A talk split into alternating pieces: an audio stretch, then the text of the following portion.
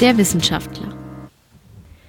Als sein Bruder ihn zum ersten Mal besuchte, war Alex 27 Jahre alt und hatte etwa neun davon an der Transnational University of Science and Technology verbracht, die ihre Angehörigen liebevoll Trust nannten. Hätte man ihn nach diesen Zahlen gefragt, hätte er vermutlich genauso wenig eine Antwort gewusst wie auf Fragen nach dem aktuellen Datum und der Uhrzeit.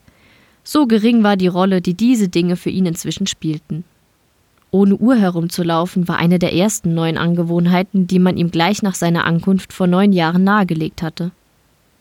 Alex hatte zu Anfang sein Handy dennoch nicht abgeben wollen. Sie müssen hier niemanden anrufen, erklärte man ihm und wollte man doch einmal jemanden erreichen, so könne man die Wechselsprechanlage benutzen, die sich in allen Räumlichkeiten befand. Man brauchte lediglich einen Namen zu nennen oder nur eine Beschreibung desjenigen zu geben, den man sprechen wollte, und wurde sofort mit dem Raum verbunden, in dem derjenige sich befand, insofern dieser nicht gerade schlief oder dergleichen. Doch die Wechselsprechanlage war weit mehr als ein etwas altertümlich wirkender Telefonersatz. Wenn man eine Frage hatte egal ob es sich um eine Rechenaufgabe, eine Wegbeschreibung oder die Bitte um Schokolade handelte, man brauchte sie nur dem kleinen Loch neben der Tür zu stellen, und freundliche Menschen auf der anderen Seite halfen einem weiter. Oder war es ein Computer, der da 24 Stunden am Tag für einen da war? Alex hielt diese Information für durchaus unwichtig. Er war davon überzeugt, dass Computer theoretisch in der Lage waren, diese Dienstleistungen zu erfüllen, ob es jetzt kostengünstiger war, ein Servicepersonal zu beschäftigen oder eine entsprechende künstliche Intelligenz zu entwickeln, war eine rein ökonomische Frage und Angelegenheit der Verwaltung. Am Anfang war es ihm, wie allen Neuankömmlingen an der Trust, unangenehm gewesen, immer wieder danach zu fragen, wann es Essen gab oder welcher Weg zu seinem Labor führte. Doch bald hatte er sich daran gewöhnt, seinen Kopf nicht mit solchen Unwesentlichkeiten zu belasten. Es war auch einfach viel angenehmer, die Komplikationen des täglichen Lebens hinter sich zu lassen und sich voll und ganz auf das Studium und die Forschung zu konzentrieren. Trust war mehr als eine Universität. Trust war ein ganz spezieller Lebensstil. Nicht einmal Kleidung brauchte ein Trust-Erstsemester mitbringen. Und obwohl es natürlich die meisten dennoch taten, trugen sie alle schon bald die einfachen weißen Overalls, die ihnen gestellt wurden. Wie viel Paar Hosen oder Socken oder Hemden jeder besaß, war nicht festgelegt. Aber in den Schränken der Studenten fanden sich auf jeden Fall regelmäßig saubere Sachen, so dass sie sich keine Gedanken darüber machen mussten. Ihre Zimmer waren ebenfalls immer sauber und ihre Betten stets gemacht. Und weil man nie jemanden sah, der diese Arbeiten verrichtete, vergaßen die Studenten bald, dass sie überhaupt getan werden mussten und wurden. Tatsächlich sorgte natürlich ein gewaltiges Team von Pflege- und Reinigungskräften täglich dafür, dass sie nicht an den einfachen Dingen des Lebens scheiterten, die ihnen so schwer fielen, und sich voll und ganz dem Lernen und für die Betreiber der Universität so gewinnbringenden Forschung widmeten. Manche von ihnen waren bald so daran gewöhnt, dass sie sogar daran erinnert werden mussten, sich die Zähne zu putzen oder sich zu waschen. Doch stets war jemand da, der sich darum kümmerte. Und wenn es doch einmal nötig war, brauchten sie der Wechselsprechanlage nur sagen, dass sie beispielsweise Zahnschmerzen hatten, und schon stand ein Arzt vor ihrer Tür. Je nach Lerntyp stellten Betreuer und Dozenten für sie Stundenpläne zusammen, führten sie an der Hand zu den komplizierten Bildungsräumen, die sie sich aneignen wollten. Sei es, indem sie die Studenten in kleine Vorlesungen oder Seminare buxierten oder indem sie ihnen entsprechende Bücher oder Software an die Hand gaben.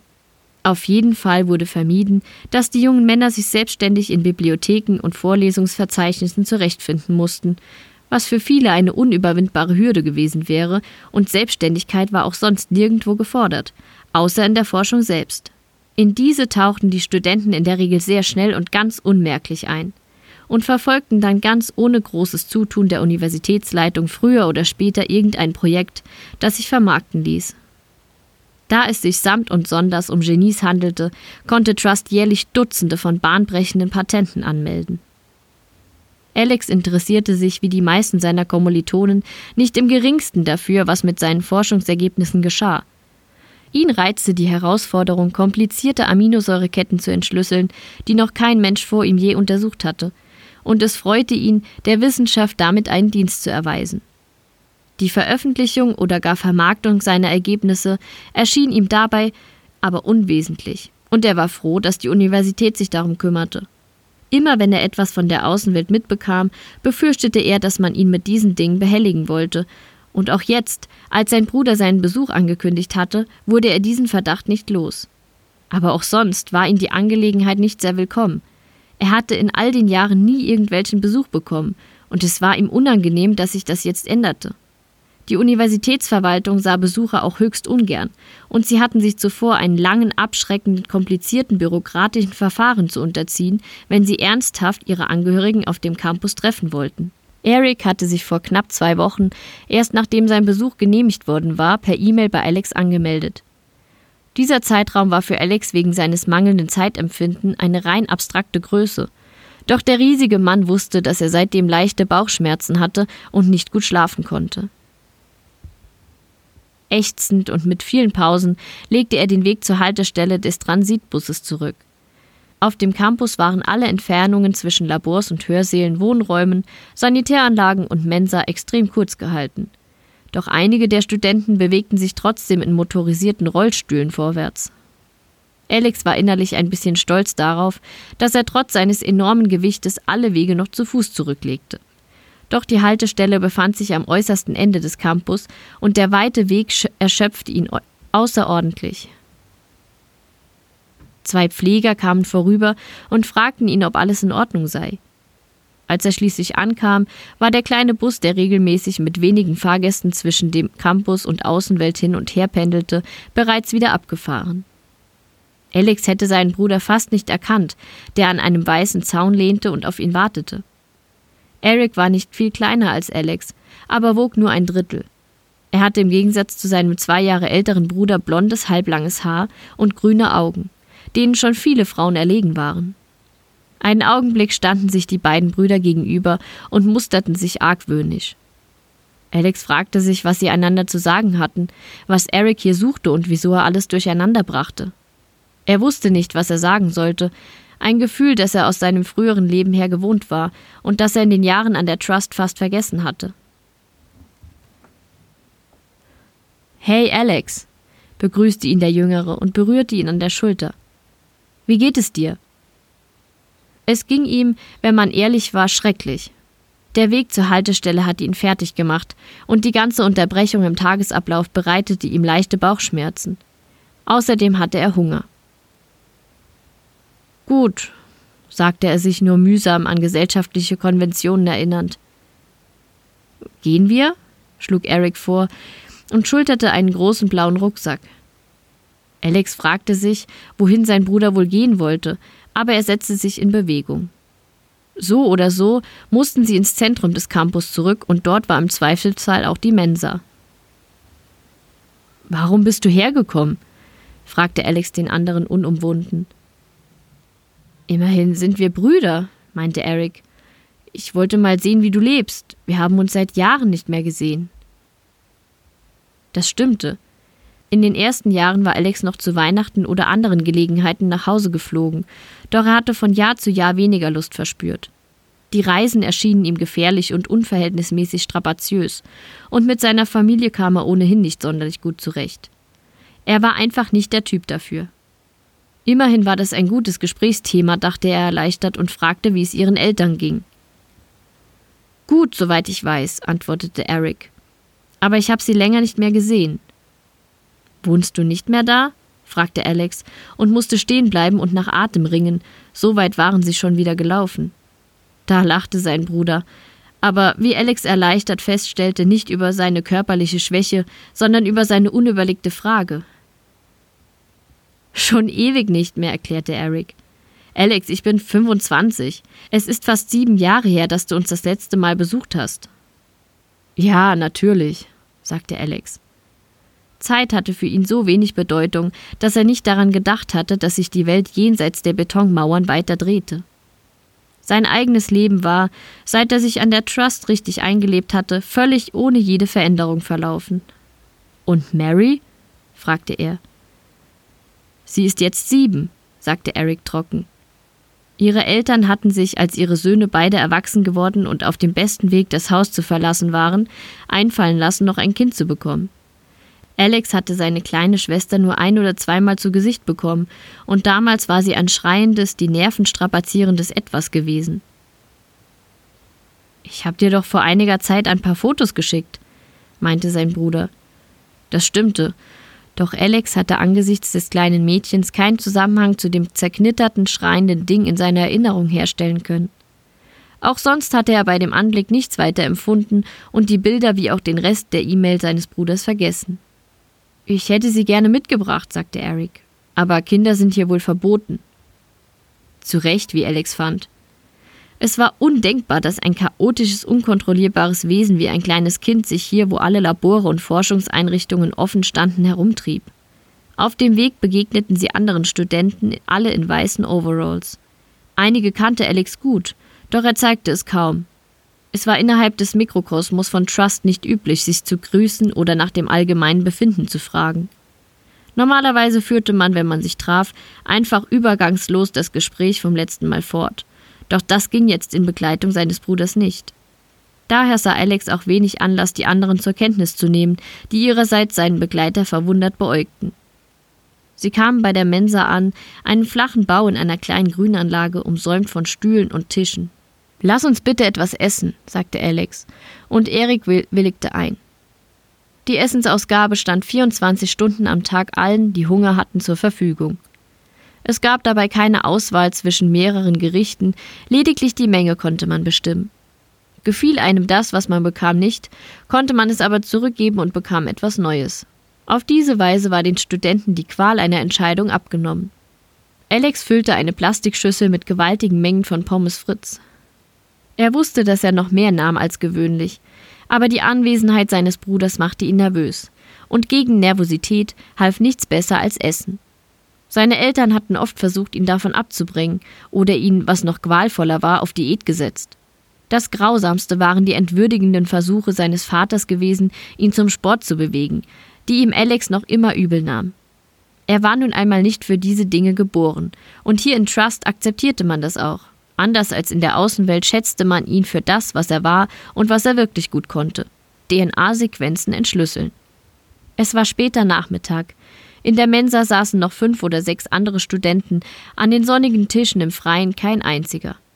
Alle saßen scheinbar völlig abwesend von ihren Schüsseln und hingen ihren Gedanken nach oder stopften wie Alex in blinder Wut Frittiertes in sich herein.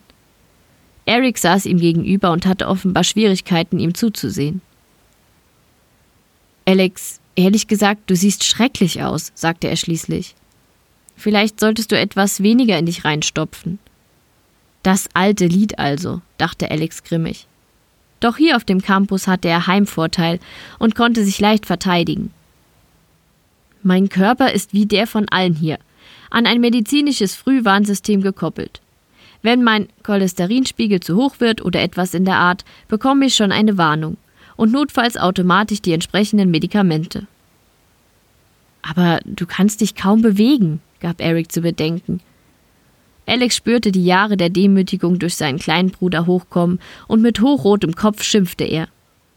Erstens ist das nicht dein Problem, Eric. Zweitens kann ich mich sehr wohl bewegen und drittens muss ich mich hier überhaupt nicht großartig bewegen. Du hast doch überhaupt keine Ahnung. Einige der anderen Studenten starrten ihn aus ihren Gedanken gerissen verständnislos an. Alex schämte sich für seinen Ausbruch. Er schämte sich, dass die Außenwelt, in der er immer unterlag, hier, wo er ein wertvoller Teil einer Gesellschaft war, eindrang und dass er sich ihr trotzdem nicht gewachsen fühlte. Er hasste seinen Bruder in diesem Moment sehr. Dieser machte eine beschwichtigende Geste und sagte Das stimmt, ich habe keine Ahnung von dem Leben hier. Deswegen bin ich ja hergekommen. Alex, dem sein Geschrei immer noch unsagbar peinlich war, stand hilflos auf, ohne ein Wort zu sagen, und stapfte auf den Ausgang zu. Hör mal, sagte Eric, der ihm hinterherlief. Ich wollte dich nicht verletzen.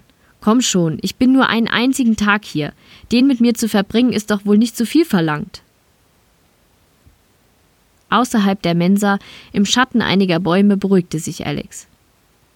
Also schön, sagte er unwirsch. Was willst du machen? Zeig mir alles, bat ihn sein Bruder. Also machten sie sich auf den Weg und Alex zeigte ihm den gesamten Campus, die Labors, die Büros und Arbeitsräume, die Hörsäle und natürlich den Wohnbereich. Alle Gebäude waren im gleichen sauberen Hellgrau, sehr neuer Nutzarchitektur, begrünt und voll von modernster Technik. Sie waren in der Regel klimatisiert, so dass man im Inneren von hochsommerlichen Temperaturen nichts bemerken konnte. Alex zeigte seinem Bruder auch die Nützlichkeit der allgegenwärtigen Wechselsprechanlage. Um nach Trust zu gelangen, gab es offiziell nur eine Möglichkeit. Als Erstsemester. Man bewarb sich und wenn die Noten und der bisherige Werdegang dem gewünschten Profil entsprachen, wurde man zu einer Probe- und Prüfungswoche eingeladen. Während dieser Zeit wurden die Kandidaten von Spezialisten in ihrem jeweiligen Studienfach auf Herz und Nieren geprüft. Doch nur wenige scheiterten an den fachlichen Anforderungen. Die meisten begriffen bei ihrem Aufenthalt in Trust selbst, dass ein Leben an einem von hohen Mauern eingeschlossenen Ort, an dem es keine Diskothek, nicht einmal eine Kneipe gab, nichts für sie war. Und von denen, die sich nach der einen Woche tatsächlich bei Trust anmeldeten, verließen drei Viertel nach wenigen Wochen die Universität wieder. Diejenigen, die aber auch nach dieser Phase noch blieben, blieben für immer. Und keiner von ihnen machte dann noch von der Möglichkeit Gebrauch, Trust jederzeit verlassen zu können. Nicht nur, weil die Prüfungsordnungen und Lehrpläne mit keiner anderen Universität der Welt kompatibel waren, der Lebensstil der Trust-Studenten selbst war bald mit keinem anderen mehr kompatibel. Sie müssen sich im Klaren sein, dass es hier weder Partys noch Freizeit im herkömmlichen Sinne gibt. Wenn Sie daran zweifeln, dass es keinen Zeitpunkt gibt, an dem Sie die Beschäftigung mit Ihrem Studienfach der mit irgendeiner sogenannten Freizeittätigkeit vorziehen würden, sollten Sie den Gedanken an Trust aufgeben. Wer diesen Satz las und nicht bereits von seiner Umständlichkeit abgeschreckt wurde, begriff in der Regel schnell, dass Trust nichts für ihn war. Aber für Alex und seinesgleichen waren Partys und gesellschaftliche Ereignisse ohnehin von jeher eher Ärgernisse gewesen. Sie hatten, wenn sie denn überhaupt eingeladen wurden, stets die Wahl gehabt, sich selbst Vorwürfe zu machen, weil sie nicht hingegangen waren, oder aber hinzugehen und sich fehl am Platze zu fühlen. Zumeist waren diese jungen Außenseiter, aber nicht solche, die sich auffällig verhielten und mit den Konventionen der Gesellschaft auf Kriegsfuß zu stehen schienen, sondern solche, die von der Masse kaum zur Kenntnis genommen und bestenfalls achselzuckend als Freaks eingestuft wurden. Sie waren diese Art von Außenseitern, die nicht in irgendwelchen Randgruppen, sondern in der einen oder anderen Naturwissenschaft Zuflucht suchten. Waren die meisten unter ihnen freilich Informatiker, gab es auch viele Physiker, Mathematiker, Chemiker und Biologen, wie Alex. Je nach Typ wurde man zum naturwissenschaftlichen Multitalent ausgebildet oder zum absoluten Spezialisten in irgendeiner fachlichen Nische. Alle waren sie aber Theoretiker. Informatiker, die Computer nicht bedienen mochten oder etwa Chemiker, die den Geruch der Substanzen verabscheuten.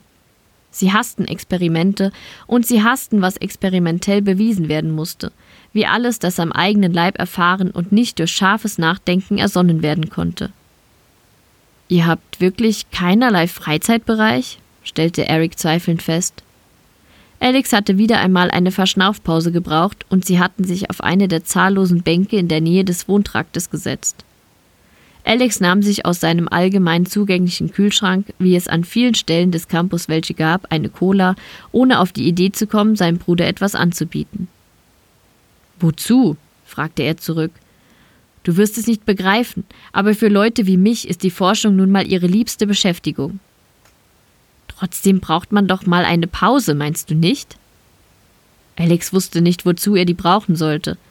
Wenn er nicht gerade im Labor saß und den genetischen Code gewisser Mikroben analysierte, aß er, schlief, saß auf dem Klo oder im Panorama. Er hatte nicht das Gefühl, dass ihm etwas Wesentliches fehlte. Manche spielen Go oder Schach oder solche Sachen, fiel ihm ein. Dagegen hatte die Universitätsleitung nichts. Ungern gesehen und nur unter Vorbehalten erlaubt waren dagegen komplexe Computerspiele, weil sie die Studenten zu leicht von ihren Forschungen ablenken konnten. Und Frauen gibt es auch keine, stellte Eric fest. Das war natürlich etwas, das in Alex Leben auch schon vorher so gewesen war. Nur hatte er sich als Schüler fürchterlich dafür geschämt, dass es ihm nie gelungen war, Aufmerksamkeit oder gar Zuneigung bei einem der Mädchen zu wecken, und obwohl er nicht im geringsten daran glaubte, dass es klappen könnte, es immer wieder mit dem Mut der Verzweiflung versucht. Seit er auf dem Campus der Trust lebte, hatte er mit diesem entwürdigenden Thema nichts mehr zu tun. Praktisch jeder der Studenten hatte einen ähnlichen Hintergrund, was das anging, und so waren alle froh, dass sich hier die Frage einfach gar nicht erst stellte. Nur wenn Alex, was immer seltener vorkam, einen nicht pornografischen Film aus der Außenwelt sah, in dem wie üblich eine Liebesgeschichte vorkam, verspürte er mitunter so etwas wie leichte Wehmut. Davon abgesehen gab es, schenkte man eigentlich nicht versiegen wollenden Legenden Glauben, auch Studentinnen an der Trust. Aber wenn das stimmte, dann waren sie auf einem anderen Campus untergebracht und keiner der jungen Männer hatte sie je zu Gesicht bekommen. Die Trust-Studenten empfanden es ohnehin als angenehm, nicht durch weibliche Präsenz im täglichen Leben daran erinnert zu werden, dass sie sich waschen und pflegen sollten. So etwas brachte sie aus dem Konzept. Um ihre männlichen Bedürfnisse, die sich bei aller Liebe zu Quarks oder Datenströmen nicht unterdrücken ließen, zu befriedigen, gab es spezielle Zellen, die sogenannten Pornoramas. Dort konnten sie mit Hilfe eines entsprechenden Videoprogramms und verschiedener anderer Hilfsmittel ihre Notdurft ganz bequem selbst erledigen, ohne dass es in der Trust-Gesellschaft irgendwie anstößig gewesen wäre. Anfänglich war es Alex peinlich gewesen, die Zellen aufzusuchen, und er hatte sich erst in dunkelster Nacht, wenn ihm niemand sehen konnte, tief beschämt hineingetraut. Doch heute ging er wie alle anderen ganz selbstverständlich jederzeit dorthin, wenn ihm danach war. Was für ein schreckliches Leben, konstatierte Eric. Alex, der sich langsam sicherer fühlte, erwiderte scharf Ich sehe, du hast nichts von deiner Arroganz eingebüßt. Arroganz? Ein solches Urteil, erklärte Alex, steht dir überhaupt nicht zu. Du misst mein Leben hier nach deinem subjektiven Maßstab und findest es schrecklich. Aber damit überhöhst du dein persönliches Wertesystem und dich selbst über alle Maßen. Zu Alex Verwunderung schien sein Bruder über das nachzudenken, was er gesagt hatte, denn er verstummte für einen Augenblick. Aber ich glaube, du verpasst dabei etwas, Alex, sagte er schließlich. Du verpasst das richtige Leben. Und du bist natürlich in der Lage, das richtige vom falschen Leben zu unterscheiden, antwortete dieser, sarkastisch. Er wusste, wie diese Diskussion enden würde. Er war nicht nur ohnehin in der stärkeren Position, sondern seinem Bruder auch von reinem Intellekt her weit überlegen. Doch er hatte schon früh gelernt, dass die Intelligenten gegen den Dummen immer verlieren mussten, da diese sich über sachliche und formelle Richtigkeit von Argumenten einfach hinwegsetzen konnten, weil sie sie ohnehin nicht verstanden. Ein Ort wie Trust, an dem die Intelligenten ohne Störung durch die Dummen arbeiten konnten, war da die einzige Lösung. Er versuchte seinen Bruder in komplizierten Worten diese Umstände auseinanderzusetzen. Und bist du wirklich glücklich? unterbrach dieser ihn nach kurzer Zeit. Alex hatte es nicht anders erwartet.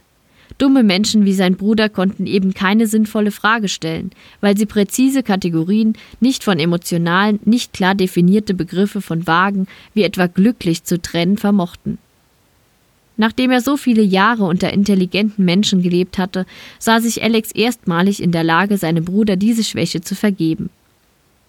Ich war nie glücklicher, sagte er, weil er hoffte, der andere würde dann endlich mit den Versuchen aufhören, Alex sein Weltbild aufzuzwingen. Eric machte auch tatsächlich Anstalten dazu, stand auf, streckte sich und meinte unbestimmt Na schön. Alex war stolz auf sich. Er hatte mit seinen letzten Worten im Prinzip nicht das geringste ausgesagt, denn ein unpräziser Begriff wie glücklich war seiner Ansicht keinerlei sinnvolle Qualifizierung, und trotzdem hatte er seinen Bruder dazu bewegt, Ruhe zu geben. Woran arbeitest du? fragte dieser, wohl um das Thema zu wechseln. Alex sah sich nicht in der Lage, seine Forschungen in Worte zu kleiden, die der andere hätte verstehen können. Das ist zu kompliziert, um es zu erklären, erklärte er daher. Du könntest es wenigstens versuchen. Alex fühlte sich müde und ausgelutscht. Warum gab sein Bruder nur vor, sich für ihn zu interessieren? Das machte die Dinge unnötig anstrengend. Warum glaubte er, die beiden Männer würden von den paar gleichen Gensequenzen, die sie aufgrund ihrer gemeinsamen Eltern haben mussten, zu irgendeiner Form von persönlicher Bindung verpflichtet sein? Aber so war es nun einmal mit den Dummen. In ihrer Unwissenheit und Unfähigkeit, logische Schlüsse zu ziehen, neigten sie dazu, irrationale Bindungen untereinander einzugehen und diese geradezu zu vergöttern. Alex ahnte, dass das ihr einziger Trost in einer Welt war, der sie im Allgemeinen mit Verständnislosigkeit gegenüberstehen mussten. Er fand, es war ihr gutes Recht, in einfachen religiösen, romantischen, familiären oder wie auch immer gearteten Konstrukten Zuflucht zu suchen, aber es wäre ihm lieber, sie würde ihn damit nicht behelligen. Weißt du, was Erbanlagen sind? fragte er kraftlos. Er hatte jahrelang ausschließlich mit Experten zu tun gehabt und jedes Gefühl dafür verloren, was der Normalbürger über die seiner Ansicht nach wahre Natur dieser Welt wusste. Es hätte Alex nicht im geringsten überrascht, wenn Eric der Überzeugung gewesen wäre, Lebewesen würden von irgendeiner Gottheit aus Schlamm geformt und von Störchen zu Grüppchen zusammengetragen, wo sie die Aufgabe erhielten, eine Familie zu bilden. Eric nickte und Alex erklärte ihm in möglichst idiotensicheren Worten, dass Viren ebenfalls über Erbanlagen verfügen und dass sein Projekt sich darum drehte, diejenigen einer bestimmten Virengruppe zu dekodieren und zu verstehen. Sein Bruder unterbrach ihn nach kurzer Zeit und sagte So zu vereinfachen brauchst du es nicht. Ich habe ebenfalls Biologie studiert. Warum hast du das nicht früher gesagt? Du hast ja nicht gefragt, was ich studiert habe. Du hast mich überhaupt nichts gefragt, sagte Eric, leicht gekränkt. Warum hätte Alex das auch tun sollen? Er ging grundsätzlich davon aus, dass wenn ihm jemand etwas mitteilen wollte, er es schon sagen würde. Davon abgesehen interessierte es ihn auch nicht, was sein Bruder in den letzten Jahren getan hatte. Dass er allerdings ausgerechnet Biologie studiert hatte, überraschte Alex. Er hatte nicht die geringste Ahnung, wie lange ein Studium an einer normalen Universität dauerte, noch was es wirklich taugte, aber er wusste, dass es in keiner Weise mit dem, was an der Trust als Studium bezeichnet wurde, verglichen werden konnte. Trotzdem zeugte es von erstaunlich gutem Willen, dass Eric es auf sich genommen hatte. Die Sonne war bereits am Untergehen, als Alex seinen Bruder in sein Labor führte. Er war zwar etwas misstrauisch, was dessen Motive anging, aber er war nun neugierig, wie weit Eric durch sein Studium gereift war. In den großen Bauten gab es jede erdenkliche Art von Labors, allesamt mit den modernsten und besten Geräten ausgestattet und jederzeit frei verfügbar für alle Arten von Forschung. Alex selbst hatte sich ein verhältnismäßig kleines Labor im hintersten Winkel des labyrinthartigen Gebäudes ausgesucht, das er sich mit niemandem teilen musste. Der winzige Raum war von steriler Ordnung, Befand sich mal eines der Geräte nicht am richtigen Platz, verstörte es ihn, und es konnte ihn mitunter ganze Arbeitstage kosten, darüber hinwegzukommen. Eric war der erste Besucher seit Jahren, der hier eintrat.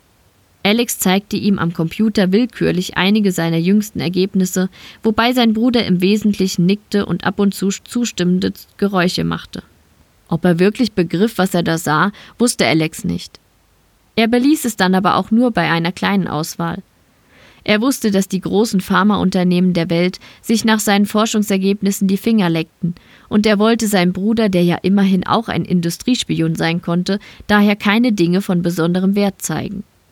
Als dieser zwischenzeitlich die Toilette aufsuchte, ging Alex sogar so weit, über die Wechselsprechanlage die Anweisung zu geben, sein Labor ausnahmsweise über Nacht zu verschließen. Eric war immer schweigsamer geworden und blickte missmutig zurück, als sie das Forschungszentrum verließen. Das ist also alles, worum du dich kümmerst, sagte er finster. Ja, sagte Alex. Daraus besteht mein Leben. Als Biologe solltest du dafür Verständnis haben. Eric grunzte. Das meine ich nicht. Mehr hast du mit deiner Forschung gar nicht zu tun. Du scherst dich zum Beispiel nicht darum, was mit deinen Forschungsergebnissen passiert, oder? Zum Glück nicht. Bekommst du irgendetwas von der Außenwelt mit? Alex überlegte. Kaum, gab er zu. Wozu auch? Dass du komplett aufgeschmissen wärst, wenn die Trust aus irgendeinem Grund dicht machen würde, stört dich gar nicht? Nein, warum sollte sie auch? Sie wirft eine Menge Gewinne ab. Ich bin zum Beispiel ziemlich reich geworden und ich bin mir sicher, dass die Universität den größeren Teil der Einnahmen behält und alles, was Gewinn abwirft, hat nun einmal Bestand. Eric hatte selbstverständlich recht. Alex wäre ohne das Umfeld an der Trust vollkommen, nicht nur auf wissenschaftlicher, sondern vor allem auf persönlicher Ebene verloren. Aber er sah in der Tat nicht den geringsten Anlass dazu anzunehmen, die Einrichtung könnte nicht bis zum Ende seines Lebens Bestand haben. Eric wandte sich von seinen Füßen ab, die er die ganze Zeit betreten angestarrt hatte, und sah seinen Bruder ins Gesicht und sagte Es herrscht Krieg, Alex. Fernsehen, Radio und dergleichen gab es auf dem Campus nicht, und das Internet verwendete Alex ausschließlich zu wissenschaftlichen Zwecken. Es war daher sehr wahrscheinlich, dass ihm politische Vorgänge entgingen, zumal er sich nicht im geringsten dafür interessierte. Das ist doch immer so, sagte er trocken. Eric räusperte sich. Nein, diesmal ist es anders. Der Krieg findet diesmal bei uns zu Hause statt, auf unserem Grund und Boden. Alex überlegte. Wenn ihr Land, was aber ganz und gar abwegig erschien, von irgendeiner fremden Macht erobert wurde, konnte das durchaus Auswirkungen auf die Trust haben. Allerdings glaubte er nicht, dass welche Macht auch immer eine international renommierte Forschungsstätte von diesem Kaliber einfach schloss oder arbeitsunfähig machte. Das wäre so wenig sinnvoll, dass er sogar der unverantwortlichsten und zugleich am wenigsten logisch denkenden Klasse des Menschengeschlechts, nämlich den Militärs, genug Rationalität zutraute, es zu vermeiden. Bomben und Raketen waren mittlerweile computergesteuert und intelligent genug, um nicht versehentlich den Campus zu treffen. Dass ein Gegner ihn bewusst angriff, hielt Alex für ausgeschlossen. Dafür waren die Wissenschaftler zu wertvoll für den jeweiligen Sieger. Alex schätzte die Gefahr, von dieser Auseinandersetzung betroffen zu werden, also nach kurzem Überlegen als eher gering ein und sagte das seinem Bruder. Dieser blickte ihn ungläubig an. Und alles andere lässt dich komplett kalt? fragte er erschüttert. Selbstverständlich, erklärte Alex, obwohl er wusste, dass eine derartige Denkweise für irrationale und dumme Menschen alles andere als selbstverständlich war. Politische Machtwechsel machen die Leute doch nur deswegen betroffen, weil sie Einschnitte in ihrer Lebensweise bedeuten. Das wird bei mir höchstwahrscheinlich nicht der Fall sein. Warum sollte ich also betroffen sein? Eric sah ihn mit großen Augen an. Weil so viele Menschen dabei sterben, argumentierte Alex weiter, obgleich er sich sicher war, dass der andere seinen Standpunkt niemals verstehen würde. Es sterben immer irgendwo große Mengen von Menschen, wegen irgendwelcher Kriege, an denen nicht selten unser Land beteiligt ist. Dazu kommt eine große Zahl von Toten durch Seuchen, Hungersnot und so weiter, die uns auch nicht täglich betroffen machen. Warum sollte ich jetzt mehr empfinden, nur weil diesmal meine Landsleute trifft? Ich denke, das spielt letztlich für den, der sterben muss, keine Rolle. Ich werde jedenfalls vermutlich nicht dabei sein. Das ist eine unglaublich egoistische Sicht, sagte Eric. Meinst du? Das liegt eben daran, dass du kleingeistig denkst. Der Streit zwischen irgendwelchen Staaten wird in 10, 20 Jahren, wenn die politischen Verhältnisse wieder ganz andere sind, vergessen sein. Die Entdeckungen von mir und vielen anderen aber bleiben der Menschheit erhalten bis in alle Ewigkeit. Verzeihung, aber das erscheint mir wichtiger. Eric stand wortlos auf, schulterte den Rucksack, den er in den ganzen Tag mit sich herumgetragen hatte, und schickte sich an zu gehen. Das war etwas, was Alex an seinem Bruder überhaupt an allen dummen Menschen hasste. Mehr als alles andere in dem Augenblick, in dem sie intellektuell besiegt worden waren und ihnen die Argumente ausgingen, griffen sie zur Gewalt. Eine relativ harmlose Form davon, aber doch in gewissem Sinne Gewalt war es, emotional zu werden, in Tränen auszubrechen, wie es seine Mutter häufig getan hatte, oder eben beleidigt zu sein und wortlos zu gehen. Jetzt fühlst du dich angegriffen, rief Alex wütend seinem Bruder hinterher, weil ich deine patriotischen Neigungen nicht teile. Aber du bist doch hierher gekommen, nicht ich zu dir. Was hast du erwartet? brüllte er. Dass ich mich freiwillig zum Fronteinsatz melde? Ein Hauch von Verstand, sagte Eric traurig. Du interessierst dich ja nicht mal dafür, gegen wen wir Krieg führen und auf welche Weise. Damit wandte er sich endgültig ab und ging fort. Es war das letzte Mal, dass Alex seinen Bruder sah.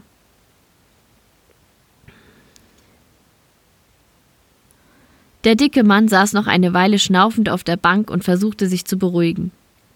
Eric war gegangen und fühlte sich als moralischer Sieger, und zwar nicht, weil er die besseren Argumente gehabt hatte, er hatte schlussendlich überhaupt nicht argumentiert, sondern weil er Alex Sichtweise einfach für ungültig erklärt hatte und gegangen war. Und dann besaß er auch noch die Stirn, Alex ausgerechnet Unverstand vorzuwerfen. Ihm, der nachweislich zu den 50 intelligentesten Menschen der Welt gehörte. Der zu den führenden Forschern auf seinem Gebiet zählte. Auf diese unfaire Weise hatte Eric immer gegen Alex gewonnen. Seit dem Tag, da er auf der Welt war. Schon als sie noch Kinder gewesen waren, war es so. Wie oft hatten sie sich darum gestritten, wer den gemeinsamen Computer benutzen durfte. Während Alex spielen wollte, chattete Eric mit seinen Freunden. Und auf Alex Vorschlag hin, die Zeit an dem begehrten Gerät wenigstens gerecht zu teilen, erklärte er kurzerhand seine Tätigkeit aufgrund der sozialen Komponente für wichtiger und hörte dem Älteren nicht weiter zu.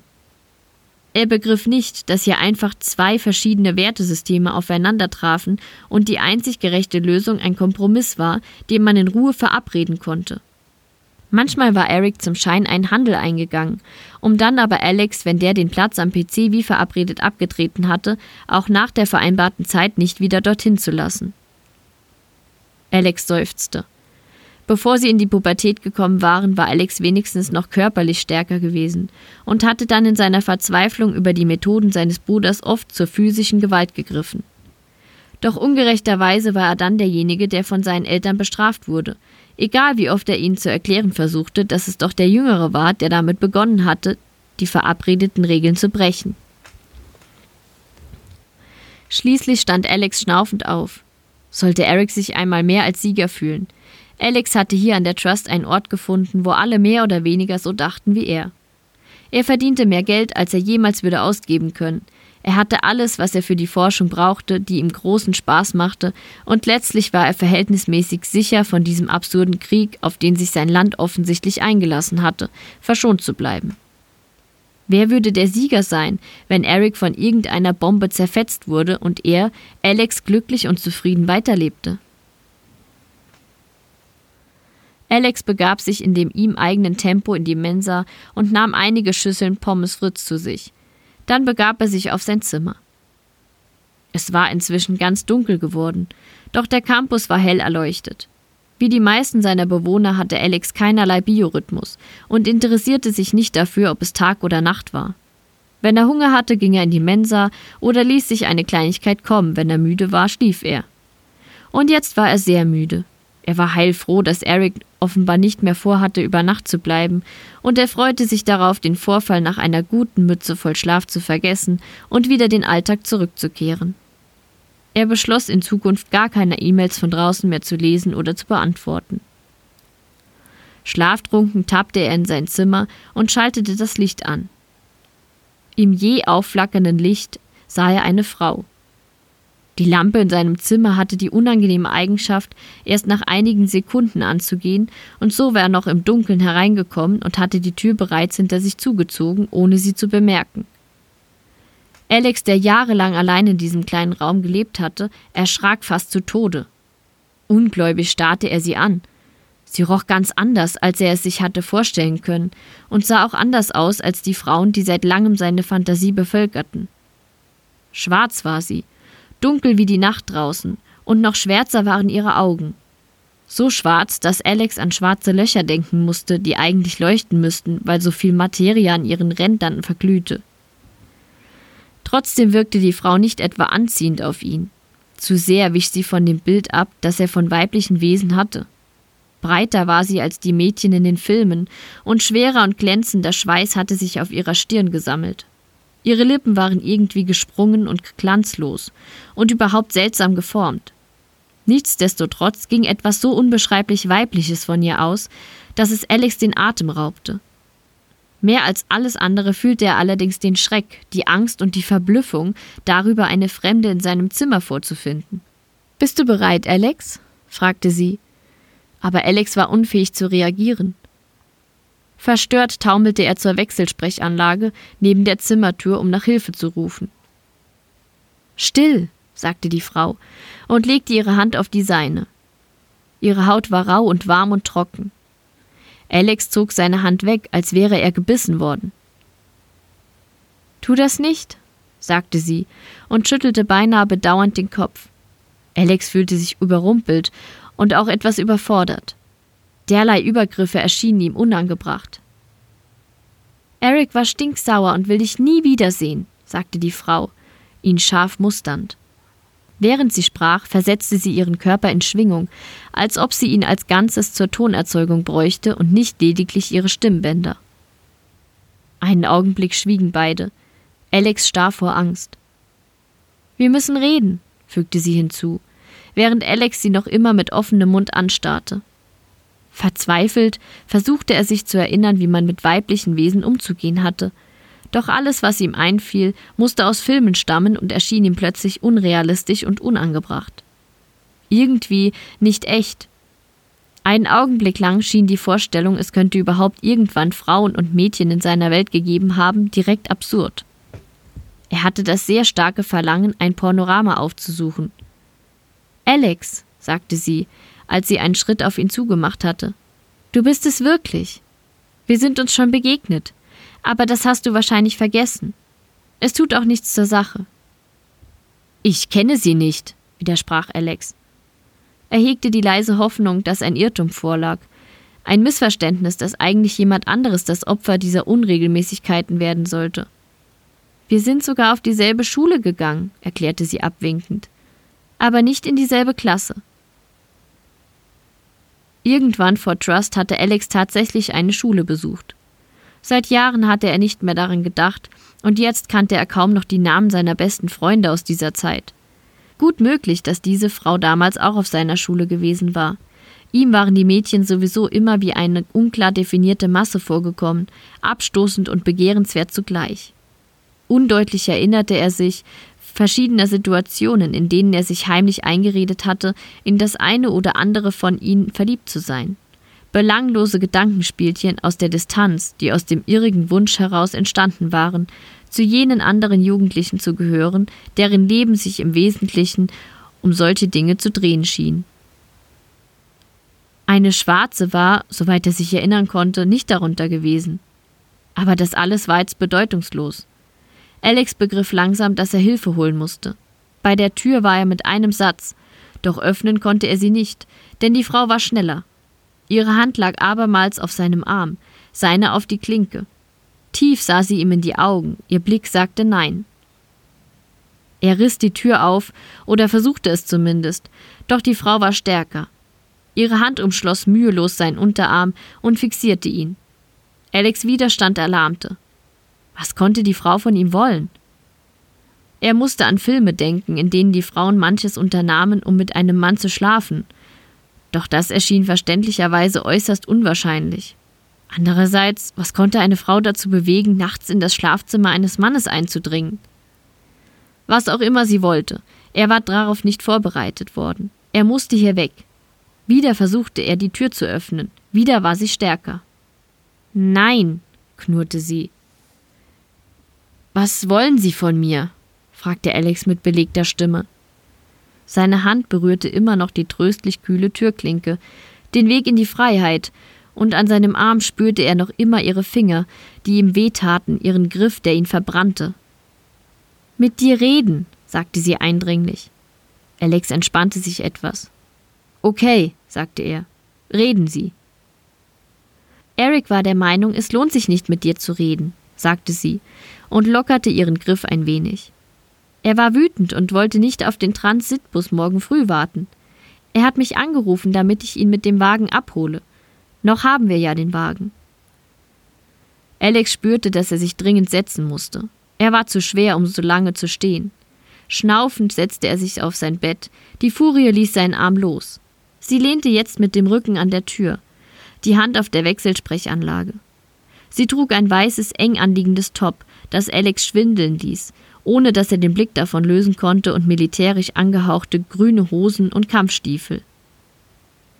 Sie war durchtrainiert und sportlich, und Alex zweifelte nicht daran, dass sie, wenn sie auch einen halben Meter kleiner war als er, ihn mit wenigen Schlägen hätte niederstrecken können. Er sagt, du weißt gar nichts vom Krieg und von all dem, sagte sie mit schneidender Stimme. Sie war also eine Freundin seines Bruders vermutlich seine Partnerin, und sie war ebenfalls gekommen, weil sie nicht ertragen konnte, dass Alex ein anderes Weltbild hatte als die beiden. Er entspannte sich etwas. Wenn es ihm gelang, so zu tun, als würde er ihre Meinung teilen, würden sie sicher abreisen und in Ruhe lassen.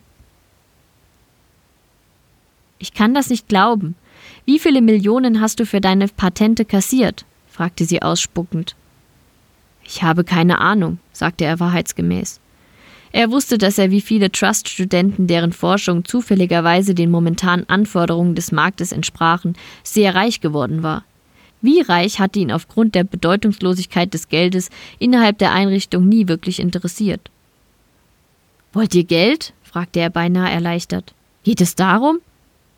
Er fand die Vorstellung, sich von seinem Bruder und seiner unheimlichen Freundin berauben zu lassen, wesentlich erträglicher, als die, das Gerede der beiden weiterhin ertragen zu müssen. Ich gebe euch, schlug er vor, sagen wir mal eine Million. Reicht euch das?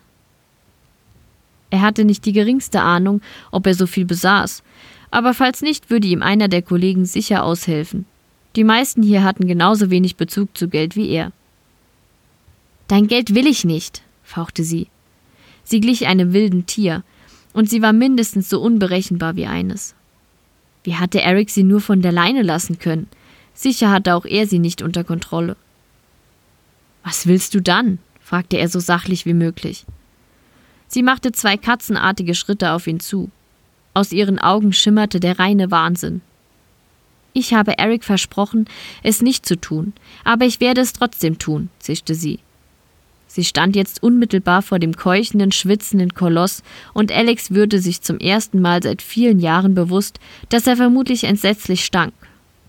Was nun geschah, war derartig unwahrscheinlich und überraschend, dass Alex es im Leben nicht geglaubt hätte, hätte man es ihm vorher erzählt. Die Frau zögerte einen Moment.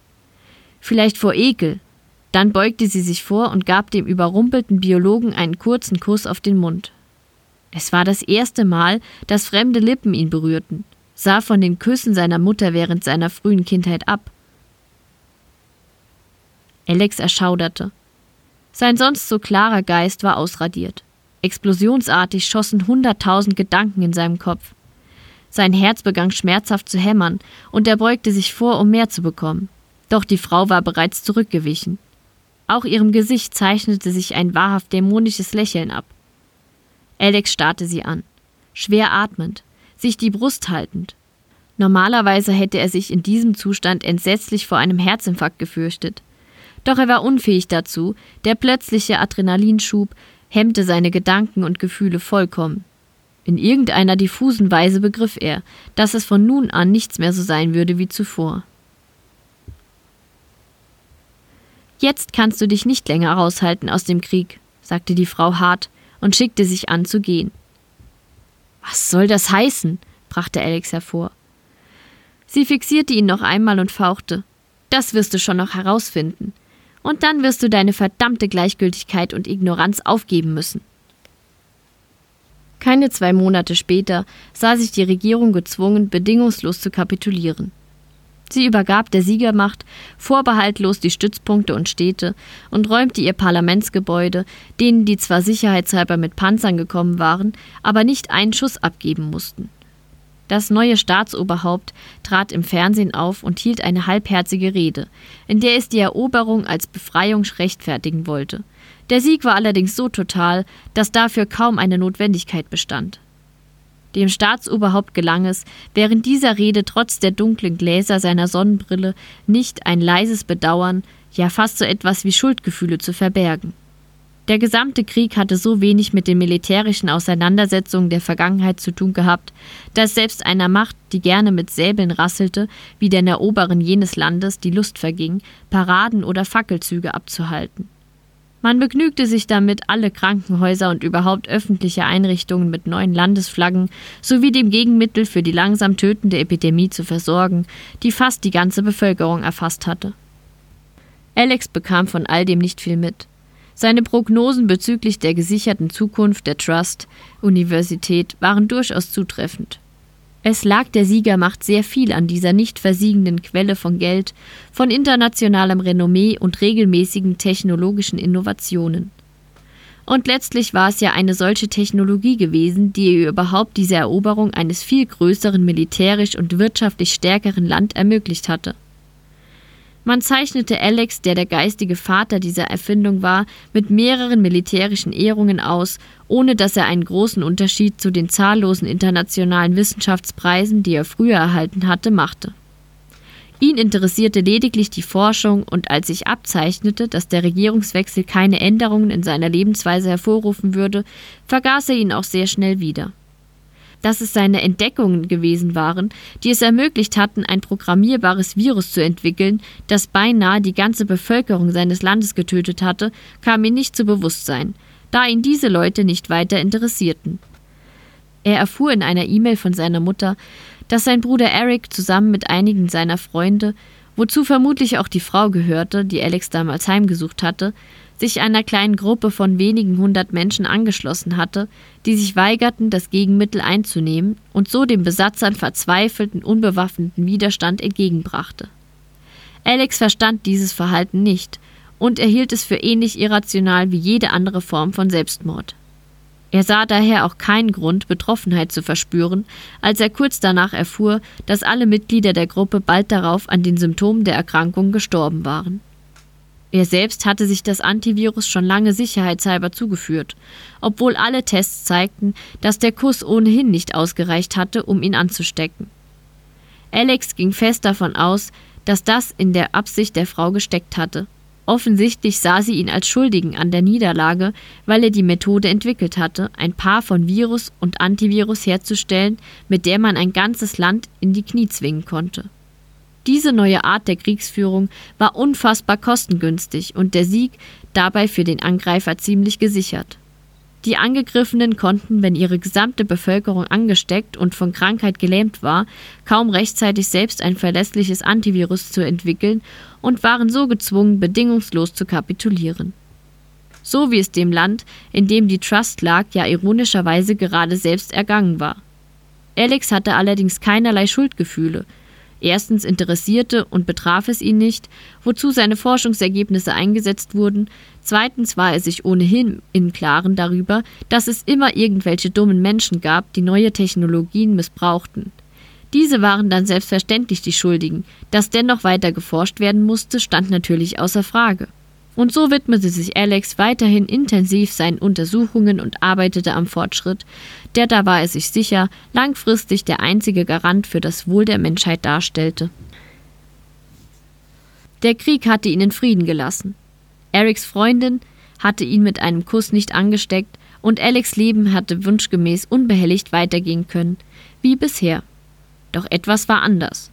Der Kuss hatte nämlich etwas anderes, viel subtileres ausgelöst.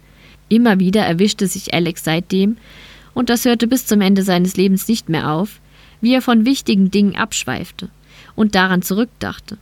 Dazu kam der unangenehme Umstand, dass die Panoramas, obwohl sie mit immer mehr technischen Spielereien verbessert wurden, ihn immer weniger brauchbar erschienen. Alex merkte, dass er häufiger ohne Grund gereizt war, zu schlechter Laune oder Unkonzentriertheit neigte, was ihm früher nie passiert wäre.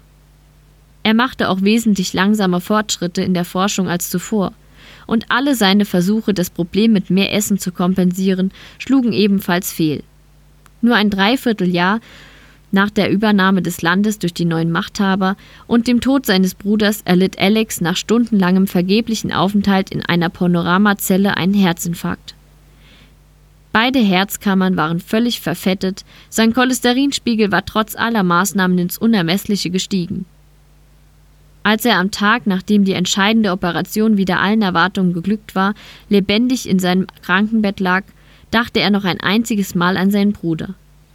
Er hasste ihn dafür, dass er ihn damals besucht hatte und Probleme in sein Leben gebracht, Unordnung in Chaos geschaffen hatte.